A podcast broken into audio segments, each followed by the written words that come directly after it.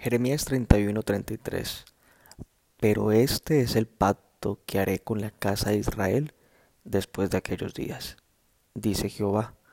Daré mi ley en su mente y la escribiré en su corazón. Y yo seré a ellos por Dios y ellos me serán por pueblo.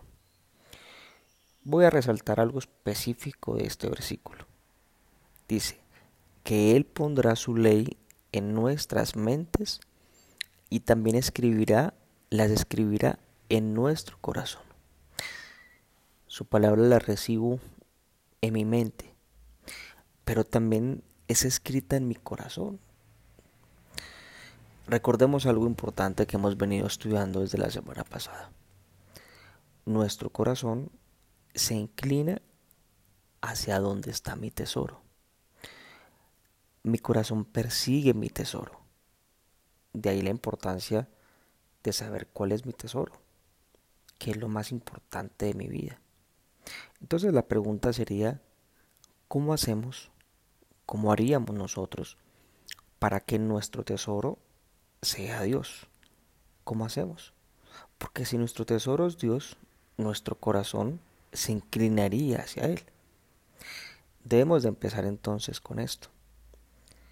Y yo quiero pedirte que si es así, si ese es tu deseo, que tú le digas permanentemente a Dios, yo tomo la decisión y estoy dispuesto para que escribas tu palabra en mi corazón. Eso es lo que tú tienes que decirle a Dios. Dígale, yo quiero. Dígale, yo tomo la decisión. Yo estoy dispuesto. Yo lo necesito. Eso es lo que yo quiero para que yo pueda confiar en ti. Es necesario no simplemente decírselo hoy, sino permanecer. Es necesario perseverar en esta disposición. Es necesario que todos los días anhelemos que su palabra esté escrita en nuestro corazón. Así entonces haremos que Él sea nuestro tesoro un hijo, un hijo debe de anhelar que las palabras de su padre permanezcan en su corazón. Cuando esto es así, el hijo se hace sabio, el hijo se hace prudente, el hijo dirige su vida con justicia y con equidad, lo hace sagaz, lo hace inteligente y con cordura. Esto es tema de profundidad, pero quiero citarlas meramente.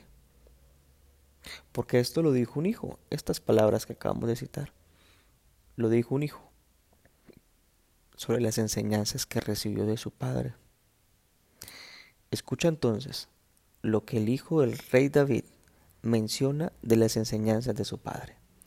En el libro de Proverbios, capítulo 1, del 2, del 1 al 4, dice, Los proverbios de Salomón, hijo de David, rey de Israel, para entender sabiduría y doctrina, para conocer razones prudentes, para recibir el consejo de prudencia, justicia, juicio y equidad, para dar sagacidad a los simples y a los jóvenes inteligencia y cordura. Esto es lo que dice un hijo que ha aprendido de las palabras de su padre. David ya había partido la presencia de Dios y lo sucedió en el reinado su hijo Salomón, un hombre sabio, porque dispuso siempre su corazón a guardar las palabras de su padre. ¿Cuánto no más será con nuestro Padre Dios? Salomón, su padre partió, pero hoy tú tienes la presencia de Dios en tu corazón permanentemente. ¿Cuánto no más aprendemos. Hoy tenemos su palabra permanentemente. Está dispuesta a cualquier hora de tu día. La encontramos en un libro eh, físico, pero también lo tienes de manera hasta digital. Lo puedes encontrar en cualquier lugar. Su palabra la podemos encontrar. La pregunta entonces es, ¿este es tu deseo? ¿Este es tu anhelo? ¿Tú realmente quieres que las palabras de tu Padre estén escritas en tu corazón? ¿Realmente te importa eso? ¿O solamente te importa acercarte a Dios para que te bendiga? Que no está mal, pero no es lo excelente, no es lo grandioso, no lo sublime, no lo sublime y lo grandioso es que sus palabras estén en mi corazón. Si tu respuesta es afirmativa a esta, entonces hoy tienes que decirle a Dios, dígale a Dios hoy, yo tomo la decisión, yo estoy dispuesto para que escribas tus palabras aquí en mi corazón. Jeremías 29:13 dice, y me buscaréis y me hallaréis, porque me buscaréis de todo vuestro corazón. Si tu respuesta es afirmativa, escucha lo que aquí dice la palabra de Dios. Dice, tú lo vas a hallar. Solo así, sus palabras serán escritas en nuestro corazón. Si tú le buscas de todo tu corazón, si para ti anhelas esto, si no, eh, si no, no será no será efectivo, porque se necesita que tú le busques de todo corazón, que tú entiendas que Él no es una doctrina, Él no es una religión, Él es tu papá. No se trata con decir yo cumplo en la mañana por hacer una oración. No, se trata de entender que el que te escucha también piensa, también siente que Él es tu Padre. ¿Le buscas de todo corazón? Esa es una pregunta interesante. Yo te invito a que en esta mañana le busques. Busca sus palabras y así Él las va a escribir en tu corazón. Hagamos una oración en esta mañana. Cierra tus ojos, por favor. Padre Dios, hoy, hoy acercamos nuestro corazón delante de ti.